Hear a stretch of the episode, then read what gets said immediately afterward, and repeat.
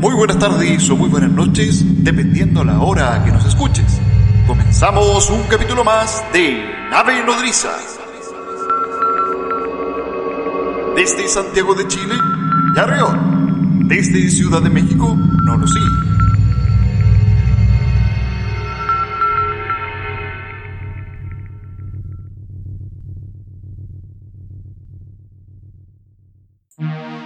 Muy buenas tardes o muy buenas noches, queridos amigos, queridos podcast escuchas que se están integrando a este nuevo capítulo de Nave Nodriza. Nos acompaña nuestro querido amigo desde tierras mexicanas. ¿Cómo estás, querido amigo Norosí? ¿Qué tal, Yarriot? Muy contento de nuevamente estar aquí en los controles junto a ti en este nuevo este estreno de capítulo eh, capítulo temático, como siempre, con la mejor información ufológica. Muy contentos, Yarriot, por las últimas escuchas, las eh, estrenos que hemos tenido tanto en nuestro canal de YouTube, también eh, lo que hemos estado proponiendo acá en Spotify. Bueno, son muchas las instancias en donde estamos recuperando transmisiones poco a poco, acercándonos a un nuevo aniversario también de Arriota, así que vamos a estar todos juntos celebrando ese acontecimiento tan importante para la nave, así que muy contentos de nuevamente estar junto a todos ustedes, querido Yarreo. Exactamente, y saludar a todos nuestros queridos amigos que nos han seguido semana a semana.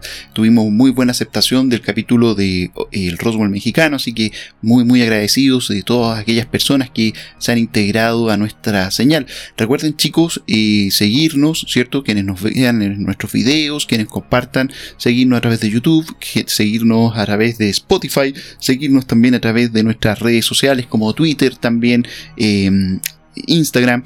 La idea es ir armando esta comunidad. Nos queda poco para llegar a los mil suscriptores en YouTube, así que la meta es que aquí al menos a fin de mes logremos terminar esos mil suscriptores. Así están todos invitados. Mi querido sí para el día de hoy tenemos programa. Exactamente, y vamos a comenzar el relato, este relato eh, bien polémico, bien intenso también sobre esta abducción, la abducción de Betty Anderson eh, la historia comienza en la noche del 25 de enero de 1967, a las 6.30 horas. Betty Anderson estaba en la cocina mientras sus siete hijos, madre y padre, estaban en la sala. De repente, las luces de la casa empezaron a parpadear por un momento, y un rayo pulsante rojizo anaranjado entró a la casa por la ventana de la cocina. Los niños de Betty se asustaron cuando vieron las luces parpadear y ella corrió desde la cocina para calmarlos. Su padre, sorprendido por el haz de luz rojo, se apresuró a mirar por la ventana de la cocina. Para su sorpresa absoluta, vio a cinco criaturas extrañas en rumbo hacia su casa, en movimientos de saltos antes de que pudiera recuperar su compostura. Se quedó asombrado al ver que los seres entraban a la casa a través de la puerta de madera en la cocina. Inmediatamente pusieron a la familia entera en una especie de trance. Una de las criaturas fue a observar al padre de Betty, mientras que otro comenzó a tener conversaciones telepáticas con Betty. Ella y su padre pensaron que la criatura con quien ella tenía la conversación telepática era el líder. Él era de metro y medio de altura, mientras los otros cuatro eran aproximadamente de 30 centímetros. Tenían cabezas grandes, en forma de pera, ojos grandes envolventes, así como diminutas orejas y narices. Sus bocas eran rendijas inmóviles, que le recordó a Betty las rayas de las cicatrices, y solo se comunicaban con sus mentes. Cada uno vestía un uniforme azul muy ajustado de una sola pieza, adornado con un cinturón tipo Sam Brown. Una insignia de un pájaro se vio colocado en sus mangas. Sus manos tenían tres dedos. Más tarde, en la nave, las usarían como guantes. Llevaban también calzados tipo bota. Ellos en realidad no caminaban, sino flotaban mientras se movían a lo largo. Betty recordaría más tarde que no estaba asustada con su presencia, pero en cambio se sentía tranquila. Mientras tanto, la madre de Betty y los niños estaban todavía en un estado de animación suspendida.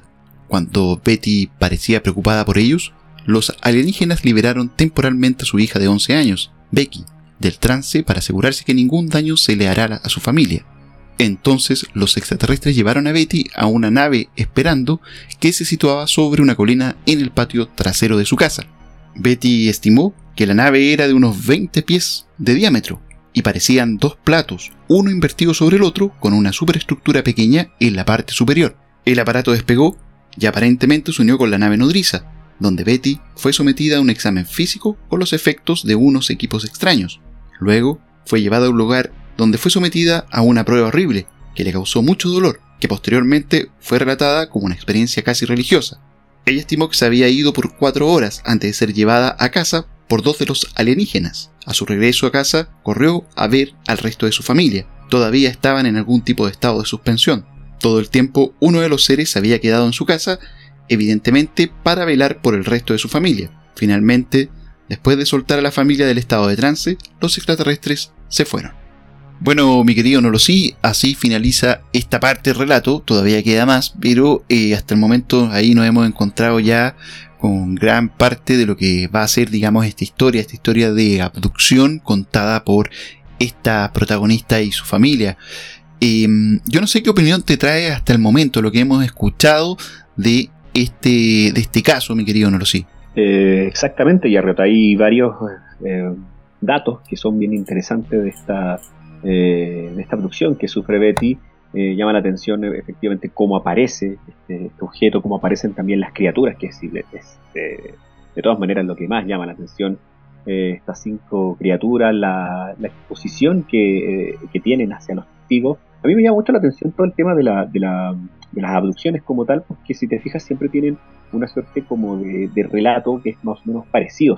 Siempre está eh, la aparición, la captura, luego eh, los exámenes a los que son sometidos eh, los testigos, a veces estas formas como de, excursiones, por decirlo así, o viajes interplanetarios a los que se llevan a, a los testigos. son sometidos a estas pruebas que incluso a Betty la narra como una, una una abducción tipo Travis Walton, una, una abducción que es una experiencia bastante traumática por lo, lo que cuenta eh, Betty en, esta parte del relato.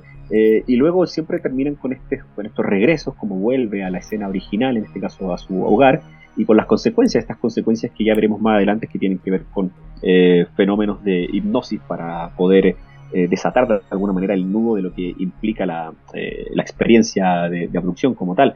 Eso, por, a grosso modo, siempre me llama la atención, ya que siempre más o menos los tipos, las experiencias tipo de abducciones siguen estos, estos parámetros de, de, forma de narrar los relatos parecidos o, muy iguales a una imagen a la calca de otros relatos.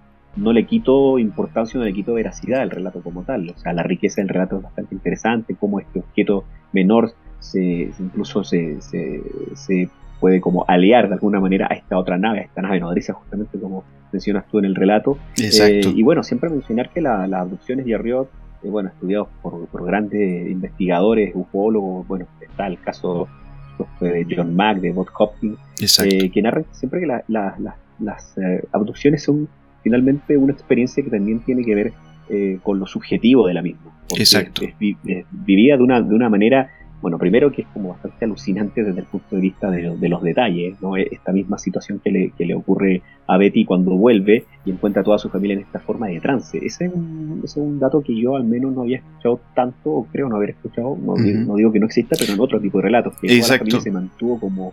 En un estado de trance. Claro. Exacto. Pero, por otro lado, me, gustaría eh, enriquecer un poco lo que estamos acá conversando, mi querido Nolosí, porque, eh, bueno, de partida está el tema de las pruebas físicas, que es un común denominador de muchas otras historias que hemos ya escuchado, hemos leído y también hemos relatado acá en Nave Nodriza. Em, también está el tema de los mensajes telepáticos. Mensajes telepáticos que al menos estuve yo averiguando un poco en cuanto a este tema. Em, y se hablaba de que, eh, al menos en este caso, el caso de Becky Anderson, eh, había mucho de. Eh, hablaba, se hablaba mucho de ciertas transmisión de mensajes medios catastróficos para lo que iba a ser la humanidad. ¿Ya? Eso, eso al menos, digamos, para complementar un poquito esta historia. Eh, tienes razón, o sea, ese punto de ese estado de suspensión, por así llamarlo, yo tampoco lo he escuchado en otros lados, pero sí, digamos, eh, el tema de, eh, bueno, los mensajes telepáticos, la sensación de paz y amistad que supuestamente estos seres en alguna instancia ella siente, ¿ya? Más adelante ahí también vamos a tener alguna información con respecto a un cambio en el relato que también, o cambio de a lo mejor del tono este relato que, de alguna forma eh, nos presenta, digamos, eh, Becky. Por otra parte, está también el tema em, de, se habla también del tema de lo que fue estos exámenes físicos que hablaban también de cierta de ciertos temas religiosos ya que esto al menos al parecer en, una primera instancia se habla de estos temas de exámenes que son bastante dolorosos, que tienen un cari bastante, entre comillas, científico, pero que después, a medida que avanza el relato, o a medida que avanza el tiempo, ella le va a dar una dimensión un poco más religiosa. Eh, por ende, eh, hay también una cierta contaminación con respecto a esta experiencia que eh, también se va a ir dilucidando a medida que vayamos avanzando en esta historia. Por otra parte, mi querido sí también está el tema de, de ciertos aspectos que eh, se van a ir contradiciendo a medida que va avanzando este tema y aspectos que de alguna manera también hemos tratado en otros casos de abducciones. Por ejemplo, se habla también de eh, cierto desarrollo de habilidades psíquicas por parte de Becky una vez que tuvo este contacto y que después de mucho, mucho tiempo lo empieza a desarrollar. Por ende, eh, hasta cierto punto podríamos hablar de ciertos tópicos que se van repitiendo en estos casos de abducciones, más allá que después, pasado mucho tiempo, se vayan eh, de alguna forma contaminando y, a lo mejor cambiando. O sea, acá nos pasó también con el tema del Cabo Valdez. O sea, y hay un componente ahí que también hace eh, que más adelante voy a mencionar y que tiene que ver con eh, la presencia de un investigador. Raymond Fowler, él, investiga se va a mencionar después este caso y de alguna manera va a orientar a la protagonista a que su relato vaya enfocado a temática un poquito más religiosa, pero eso lo vamos a ir viendo, digamos, después a medida que vayamos viendo y vayamos avanzando este relato. ¿ya? Y también aspectos que tienen que ver con este tema. Pero bueno, en el caso de, eh, no me acuerdo el nombre, pero el, este caso en el sur de esta persona de apellido Maldonado, que, de alguna forma... Eh, Juan Maldonado. Juan Maldonado, él hablaba de hecho, eh, o mejor dicho, se manifestaban, digamos, estos seres que de alguna manera también él toma ciertos tópicos religiosos y él queda, digamos, con ciertas capacidades psíquicas que de alguna manera van a ir desarrollándose a través del tiempo. Eso se hace muy coincidente con este caso, mi querido sí Es bien interesante eso último que mencionas. también se repiten, aunado a lo que yo decía al principio, también todos estos datos que tú mencionas eh, de cómo aparecen los mensajes eh, de, bueno, de cuidado al planeta, de posibles destrucción, de, de manejo de armamento, qué sé yo, o sea, o connotación religiosa incluso. O sea, es bien, bien interesante estos pasos que yo te mencionaba hace rato, como también en los mensajes y en los pequeños detalles también se repiten el componente del absurdo, como le llaman algunos a los detalles o a los relatos que tienen que ver incluso como con las características o las vestimentas con las que se dice observar a él o los seres con los que se encuentran, este tipo de botas, eh, este tipo de cinturones, estas eh, apariciones de forma o figura en sus vestimentas. Eh, es bien interesante, bien interesante más allá de la descripción clásica del, eh, aparentemente en este caso de Betty, mm. del gris clásico, ¿no? Buen, buen, punto que el que tú tocas con respecto a este tema, porque al menos con respecto a la vestimenta, hay un ciertas, no sé si incoherencias, pero sí digamos como concordancia con respecto a la lógica de cómo estaba vestido el ser, porque recuerda que parte del relato, de esta primera parte del relato, se habla de que los seres flotaban, pero sin embargo se hace mención de cierto tipo de botas que de alguna manera tenían un peso eh, y estaban ligados al tema de viajes espaciales, eh, botas que son de alguna manera bastante pesadas, obviamente para dar un poquito de estabilidad al astronauta en este caso, tenían las mismas formas estos, estos seres, las fotos de estos seres, y que sin embargo, eh, cuando se hablaba de que estaban flotando, ¿cierto? Eh, pierde totalmente la lógica de, o el grado de utilidad de, de, la descripción de lo que era la bota propiamente tal. ¿Ya?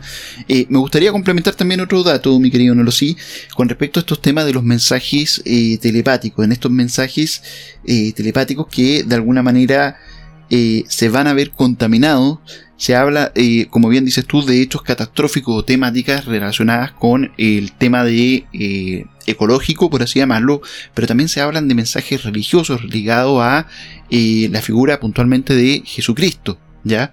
O sea, ahí cambia totalmente y creo que no existe, digamos, otro, otro, bueno, sí, creo que el caso de eh, Claudio Pastén se, de alguna manera se mete, digamos, eh, la religión eh, católica o cristiana, por decirlo, en este relato. Y dicen dos puntos, lo voy a leer acá, dice, los seres comunican telepáticamente su devoción por Jesús y que él iba a volver pronto. O sea, estamos hablando ya derechamente acá de... es un mensaje totalmente religioso. Exacto. Pero acá ocurre un hecho puntual y que muy llama particularmente la atención porque este investigador, ¿cierto? Eh, Raymond Fowler, que era un investigador bastante amateur, ¿cierto? Esta chica se contacta con, con él em, luego de leer una revista eh, bastante sensacionalista con respecto al fenómeno ovni, en donde ella envía una carta a este grupo de investigadores que van a ser, que los vamos a relatar más adelante, en donde se encontraba esta persona. Este investigador se convence, ¿cierto?, de que ella había tenido efectivamente un encuentro extraterrestre, pero sin embargo a medida que avanza el tiempo, o a medida que él se profundiza en la historia y va conociendo a Becky, y de alguna manera le va dando este tinte un poco más religioso, por así decirlo. Este está además decir que este caso es uno de los casos que de alguna manera igual habla ya más de relleno, más de lleno con respecto a este tema religioso, o sea, habla, digamos, de una segunda venida de Jesucristo, que mm, más allá de las creencias, eh, el tema ovni rara vez o nunca eh, tan claramente se ve reflejado, digamos, este tema. Yo creo que como esto que sería bueno seguir eh, adentrándonos, digamos, en el, relato, ¿cierto? En, esta, la última parte, para seguir, digamos, conversando a continuación con respecto, digamos, a lo que se nos viene y lo que el posterior análisis de, del mismo. Así que, mi querido Losillo, te doy la palabra. Para continuar con esta parte del relato, antes de irse, Betty habría sido hipnotizada y le dijeron que no revelara los detalles de su experiencia hasta un tiempo designado que determinaría posteriormente. Sin embargo, ella olvidó temporalmente algunos detalles de su abducción. Algunas cosas ella era capaz de recordarse. Recordó, por ejemplo, la interrupción eléctrica, el haz de luz rojo entrando por la ventana y los alienígenas entrando en la casa. Unos ocho años más tarde, en 1975, Betty respondió a un artículo de un periódico local sobre el ufólogo Dr. Joseph Allen Hynek, quien solicitaba información personal de experiencias ovni por parte del público. La carta que se le envió a Hynek fue rechazada. Sin embargo, esta era demasiado extraña para ser creída. Dos años habían pasado antes que su historia podría ser investigada. El grupo de investigadores incluyeron un ingeniero electrónico, un ingeniero aeroespacial, un especialista en telecomunicaciones, un físico solar y un investigador de ovnis. También contrataron los servicios de un hipnotizador profesional y un médico capacitado en psiquiatría. Durante una investigación de 12 meses se llevó a cabo una amplia verificación de referencia de carácter, dos pruebas de detectores de mentiras, una entrevista psiquiátrica y 14 largas sesiones de regresiones hipnóticas. Bajo hipnosis, Betty y su hija revivieron una experiencia coherente y detallada de su experiencia ovni con auténticas reacciones fisiológicas. Sus tres volúmenes de 528 páginas del informe llegaron a la conclusión de que los testigos eran personas de confianza y sanas que sinceramente creían que la experiencia había ocurrido realmente, y Betty, junto a su hija, estuvieron de acuerdo en todos los detalles básicos del caso. Bueno, ya Río, en esta última parte del relato, efectivamente, que es como mencionábamos también en un comienzo, eh, se lleva a los testigos a una de las últimas etapas justamente que suceden con los eh, investigados en cuanto a fenómenos de abducción, que es eh, directamente recurrir a detectores de mentira o a dar su testimonio o a revivir su testimonio bajo este tema de los del fenómeno de las hipnosis o de estas, estos trances en los cuales los testigos directamente pueden o intentan eh, vincularse con la historia de manera mm, tan vívida como el hecho ocurrido en sí y tratan de recordar justamente con la guía de estos, eh, de profesionales a recordar la historia con los, los eh, detalles más significativos de esta y también a tratar de de alguna manera a formar de nuevo la historia a que no hayan digamos baches en esta historia que sea coherente con la, con la narración original en este caso de Betty y su hija y efectivamente, con un eh, equipo multidisciplinario, en este caso, y Arriot, es bastante interesante reconocer que eh, un poco lo que es más o menos siempre ocurre con estas, eh, estas conclusiones, que los, las personas que vivieron el evento más o menos manejan la misma historia, los mismos detalles, incluso hay algunas cosas que se borran también, es importante eso. Es bien polémico también eso, porque yo he escuchado ya que hay ocasiones en que también hay una falsa memoria que después de determinado tiempo se deja pasar mucho tiempo también debido al, impacto que tuvo la historia o el, suceso mismo de, en cuanto a los involucrados, hay puertas, digamos, que se cierran, que tiene que ver también con un fenómeno tal, vez como de autoprotección o de no querer recordar eventos, traumáticos que a todos nos llega a pasar en diferentes circunstancias de nuestras vidas. Eh, y en este caso, eh, si bien Betty olvida algunos detalles, los más significantes como eh, la luz entrando, el color de esa luz entrando y la aparición de, estos, eh, estas entidades directamente, las recuerda bastante bien. hay otras explicaciones también que resultan no solo de este caso, sino de otros casos estudiados del fenómeno de las abducciones, como tiene que ver con los sueños, los sueños vívidos, estos sueños lúcidos, que tienen que ver con la parálisis del sueño y otros fenómenos que también hemos abordado también acá en, en el podcast. Entonces, eh, es interesante, al menos esta última parte del relato, Yarret, a mí me, llama bastante la atención por toda la cantidad de gente que se unió para investigar este fenómeno. Me parece bien interesante que fue un fenómeno multidisciplinario, incluso en el que tuvo que ver Joseph Allen Hynek. O sea, estamos hablando de una de las figuras más prominentes de la, de la ufología.